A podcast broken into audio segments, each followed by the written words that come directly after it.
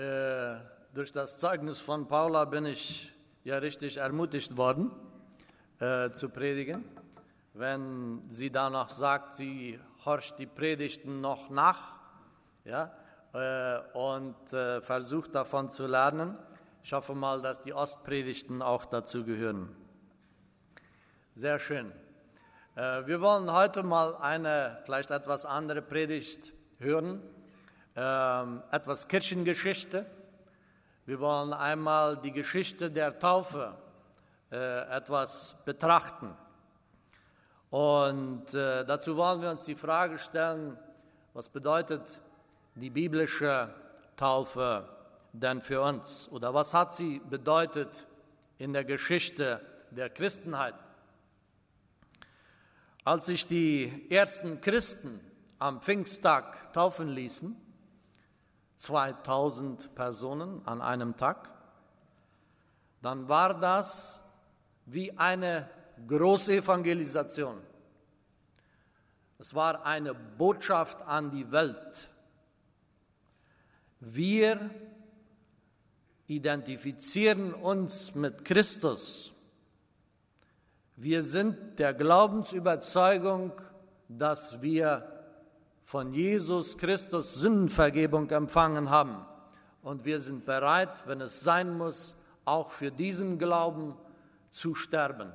Wir werden ihm folgen. Wir haben ein Bündnis mit ihm gemacht und dieses Ereignis führte vielleicht zu der größten Missionsinitiative der Kirchengeschichte wo das Evangelium sich sprunghaftig ausbreitete. Das währte ungefähr bis zum dritten Jahrhundert, als Kaiser Konstantin mit seinem Heer wieder einmal unterwegs war und er meinte eine Vision zu haben, ob das nun Propaganda war oder nicht, das wissen wir nicht, aber auf alle Fälle, er sah ein Kreuz und kam zu der Überzeugung, in diesem Kreuz, im Namen dieses Kreuzes wirst du deinen Krieg gewinnen. Und er ließ seine Soldaten taufen und die Taufe wurde zum guten Ton. Sie verlor ihre Bedeutung. Es war cool, getauft zu sein.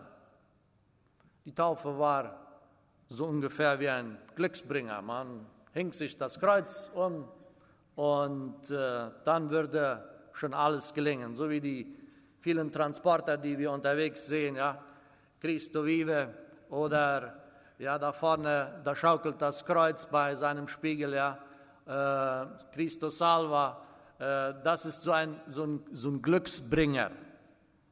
Das Problem war, die Gemeinde hatte auf einmal kein Evangelium mehr. Sie hatte kein Zeugnis mehr. Sie hatte keine Botschaft mehr der Welt zu bieten. Es war nichts hinter der Taufe. Die Christen waren wie alle anderen. Die Taufe war nur noch ein Ritual und funktionierte wie eine Feuerversicherung, zumindest man glaubte. Es kam die Zeit, wo man im Namen Christi mordete und Kriege führte es kam die Zeit der Kreuzzüge. Wenn man dazugehören wollte, dann ließ man sich taufen und das führte in eine sehr finstere Zeit. Die, äh, die Geschichtler sagen, sprechen von, der, von dem dunklen Zeitalter. Eine Zeit, wenn wir mal vielleicht auf der, unser, unseren PowerPoint gehen können, ja, sind wir da schon irgendwo? Ja, genau. In einer Zeit, dass man das dunkle Zeitalter nannte. Und hier seht ihr eine Grafik, das zeigt unten die Jahrhunderte. Es waren fast neun Jahrhunderte, wo es sehr wenig neue Erkenntnisse gab. Es wurden fast keine Schriften formuliert. Es war einfach ein dunkles Zeitalter, wo keine geistlichen Erkenntnisse waren. Die Kirchenväter waren gestorben und man nannte dieses oder man spricht heute noch von dem dunklen Zeitalter. Es brannte kein Licht in der Gemeinde mehr. Das Licht der Gnade Jesu Christi war beinahe erloschen.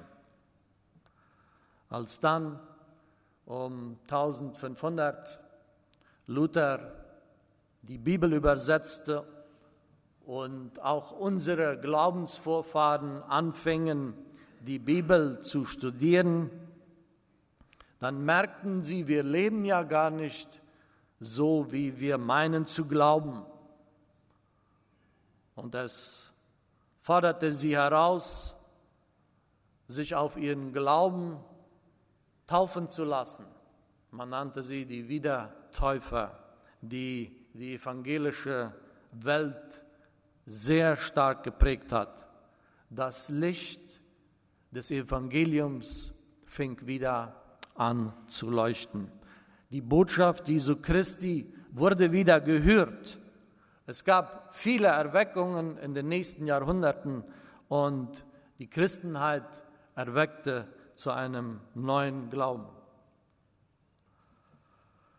Zwei, dreihundert Jahre später, langsam wurde es auch bei uns Mennoniten wieder dunkler, als wir bereits in Russland waren. Die Taufe gehörte zum guten Ton. Sie war ein Ritual, dem man viel Glauben schenkte, aber sonst war es nicht viel mehr wie eine Tradition. Die Unmoral, die Trinksucht, die geistliche Gleichgültigkeit waren trotz Taufe und Gemeindezugehörigkeit überhaupt kein Problem und an der Tagesordnung. Taufe hatte eigentlich auch keine Bedeutung. Wenn man heiraten wollte, dann, ja, dann müsste man sich taufen lassen. Ähm, Hauptsache, man hatte das Ansehen der Leute. Es gab viel Doppelleben, es gab viel Heuchelei und die Botschaft des Evangeliums war unter den Mennoniten auch nicht mehr zu hören, das Licht der Gnade war beinahe erloschen. Um die 1860 fing man wieder an zu fragen, was denn die Taufe wirklich bedeuten könnte.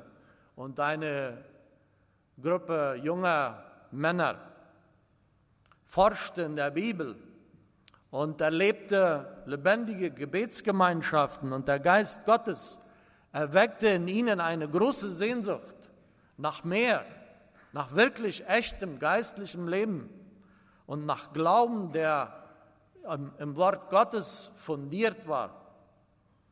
Und so ließen sie sich auf ihre Glaubensbekenntnis taufen. Es gab wieder eine Glaubenstaufe und sie erfuhren oder sie glaubten an die Untertauchungstaufe, so wie wir sie heute an euch vollzogen haben, die etwas sehr Wesentliches symbolisiert. Und das Licht der Gnade fing auch wieder unter den Mennoniten an zu leuchten. So entstanden unsere Brüdergemeinden und viele, viele große Missionsinitiativen auf der ganzen Welt. Die Frage an uns heute ist, leuchtet das Evangelium unter uns, über uns hinaus? Verstehen wir das Evangelium der Gnade oder wird es bereits dunkler in unserer Mitte? Macht die Taufe irgendeinen Unterschied im Leben eines Menschen? Hat die Botschaft der Gnade Jesu Christi an meinem sündigen Lebenswandel, kann sie, kann sie mein Leben verändern? Vielleicht habe ich ja nicht einmal gemerkt, dass ich ein durch und durch sündiger Mensch bin.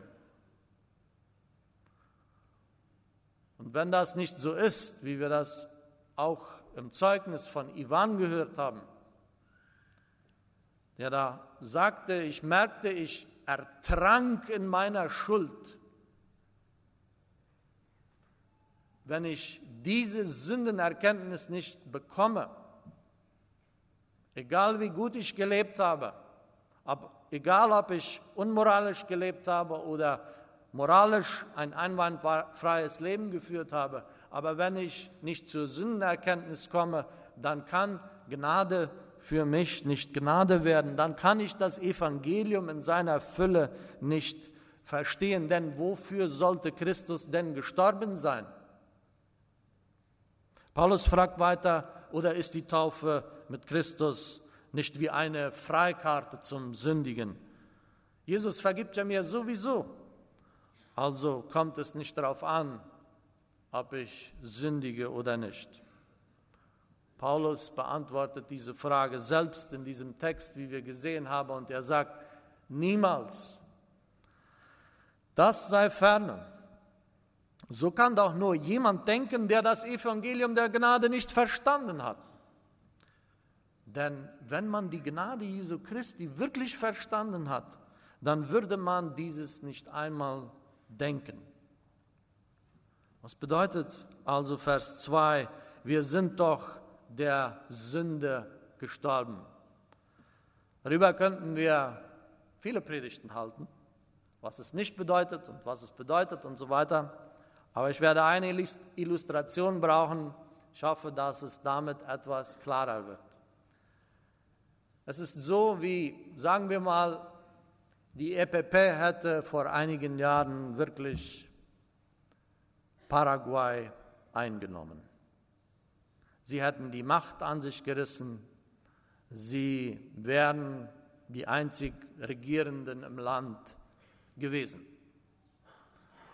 Und nun wäre eine gute Macht, Militärmacht oder was immer es ist, gekommen und hätte uns von der EPP befreit. Sie hätte die Hauptstadt eingenommen, sie hätte die Regierung wieder eingenommen, Sie hätten Gouvernadores eingesetzt, die Polizei, Militär hätte wieder Kontrolle über das Land erhalten. Und offiziell würde es heißen, das Land ist wieder frei. Es hat wieder eine offizielle Regierung und es wird wieder von den richtigen Leuten regiert und so weiter. Aber es könnte gut sein, und das, so ist es sehr oft, so war es auch in Afghanistan, dass überall noch Zellen funktionieren würden, die auch noch hier mal ein Stück Land einnehmen würden, vielleicht auch mal eine, eine Ortschaft einnehmen würden und die immer noch mal wieder ihren Unfug treiben würden, die noch Schaden anrichten würden und so weiter. Mit Christus haben wir unsere offizielle Regierung gewechselt in unserem Leben. Er hat die Herrschaft angetreten in unserem Leben. Wenn ich also der Sünde gestorben bin, heißt das nicht, dass ich nicht mehr sündige, dass ich mit der Sünde nichts mehr zu tun habe oder dass sie überhaupt keine Macht mehr über mich hat. Ich kann immer noch Versuchungen unterliegen und der Sünde folgen, aber sie kann mich nicht mehr zwingen. Sie hat diese Macht nicht mehr über mich. Ich muss nicht mehr sündigen, ich bin für sie tot, deshalb ist sie auch für mich tot und wir sollen sie für tot halten, sagt Paulus.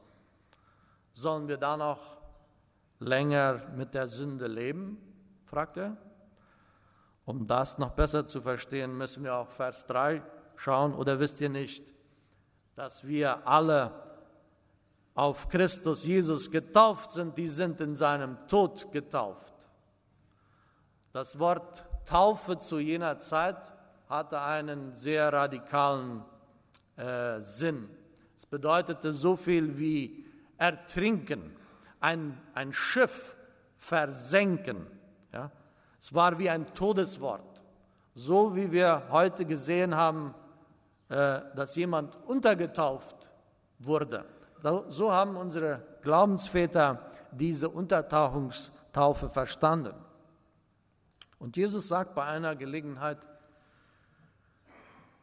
ihr wisst nicht, was ihr bittet. Könnt ihr denn den Kelch trinken, den ich trinke? Könnt ihr euch taufen lassen mit der Taufe, mit der ich getauft worden bin? Oder werde? Und Paulus erklärt sich weiter in Römer 8 und er sagt, wenn wir uns mit Christus taufen lassen, wenn wir jetzt leiden, er verbindet das mit Leiden, dann werden wir auch teilhaben an seiner Herrlichkeit. Das musste Jim Caviezel erkennen. Hören wir eins weiter? Ja. Wer erkennt den Schauspieler da, ähm, der Jesus spielte in dem Jesus-Film The Passion, der sehr viel Aufmerksamkeit in äh, der, Medien, in der Medienwelt bekommen hat. Ein Film, der von, Steven, ne, von Mel Gibson gespielt wurde oder gedreht wurde. Jim sagt, als er diesen Film, in diesem Film Jesus repräsentierte und spielte, dann wurde er sehr krank. Er verlor fast 20 Kilo und als er die Szene spielte, wo er das Kreuz trug nach Golgatha, den Leidensweg ging, dann renkte er sich eine Schulter aus und am zweiten Tag, wo er diese Szene spielte, da traf ihn der Blitz tatsächlich. Und er bekam eine heftige Lungenentzündung und musste nach dem, äh, nachdem er den Film gespielt hatte, ins Krankenhaus eingewiesen werden und wo er wenig später am Herzen operiert wurde. Und er sagt in einem Interview, wenn man sich auf Christus einlädt, einlässt, dann geht es aufs Ganze. Das ist kein Spiel. Der Weg zum Kreuz und der Kreuzestod war für Jesus die wirkliche Taufe. Die Wassertaufe hat er im Jordan erlebt, aber die Leidenstaufe geschah auf Golgatha. Den Spott, den Hohn, die Verachtung, für meine und deine Sünden, die Jesus beim Tragen seines Kreuzes nach Golgatha erlitt, war Teil seines Untergetauchtwerdens. Und wenn er nicht untergetaucht worden wäre, dann wären wir nie aus dem Wasser hervorgetaucht weil er auferstand, sind auch wir auferstanden zur Herrlichkeit, die Jesus für uns bestimmt hat. Eine Herrlichkeit ohne Leiden. Aber ohne Leiden gibt es keine Auferstehung. Das ist am Beispiel Jesu und in seiner Taufe zu sehen. Jesus ist sehr klar mit seinen Jüngern, wenn er sagt, wenn es um die Nachfolge geht, da sagt er, mich haben sie verfolgt und euch werden sie auch verfolgen. Viele von uns haben noch nicht erlebt, was es bedeutet, in die Leiden und mit dem Schmerz Jesu getauft zu werden. Aber auf vielen Orten dieser Welt fangen Christen an, mehr und mehr zu, den, zu der kleineren Gruppe zu zählen.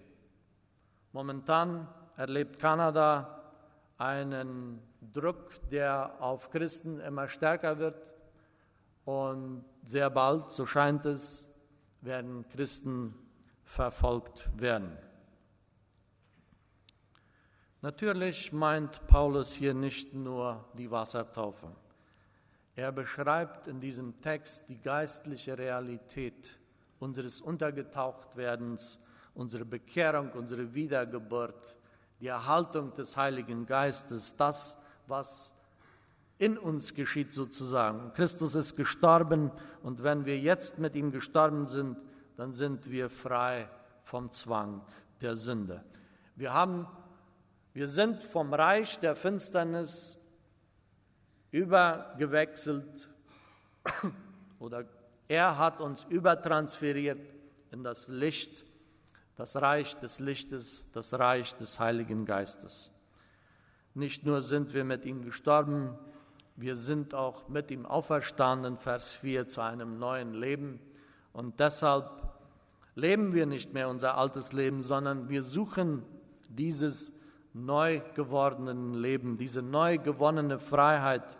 Wir suchen frei zu sein vom Joch der Sünde, so wie Ivan es gesagt hat. Ich möchte nicht länger nach dem Fleisch leben, ich möchte nach dem Geist leben. Und dafür haltet euch, sagt Paulus in Vers 11. Viele Menschen haben immer wieder Ungewissheit über ihr Heilsleben.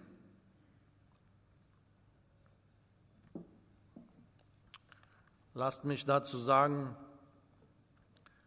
wenn meine Heilsgewissheit immer davon abhängig ist, ob ich auch schon alles bekannt habe und ob ich schon alles geregelt habe, dann werde ich nie Frieden mit Gott haben denn es bleiben immer Sünden unbekannt. Und ich begehe fortwährend Sünden, die ich bekennen sollte.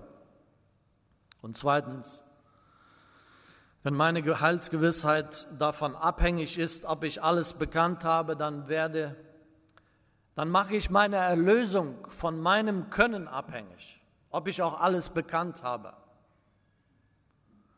Im Gegenteil, wenn wir mit Christus verbunden sind und wenn wir in enger Gemeinschaft mit Jesus leben, dann erhalten wir eine tiefe Gewissheit darüber, über unser Heil, über unsere Heilsgewissheit, wenn wir das so sagen wollen. Und äh, wir bekommen einen Hinweis darauf, wie es nach der letzten Auferstehung sein wird, äh, die das auf uns zukommen wird, nämlich das endgültige Heil, die totale Freiheit von Sünde und all ihren Konsequenzen. Was heißt das dann, dass ich nichts zu bekennen habe? Ich denke, die Bibel ist da, hat da auch klare Worte, aber es wird ein Unterschied sein.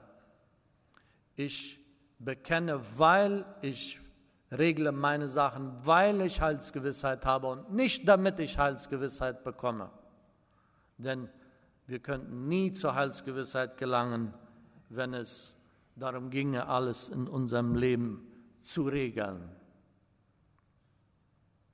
Wenn ich heute mit Jesus getauft bin, dann bin ich der geistlichen Gleichgültigkeit gestorben.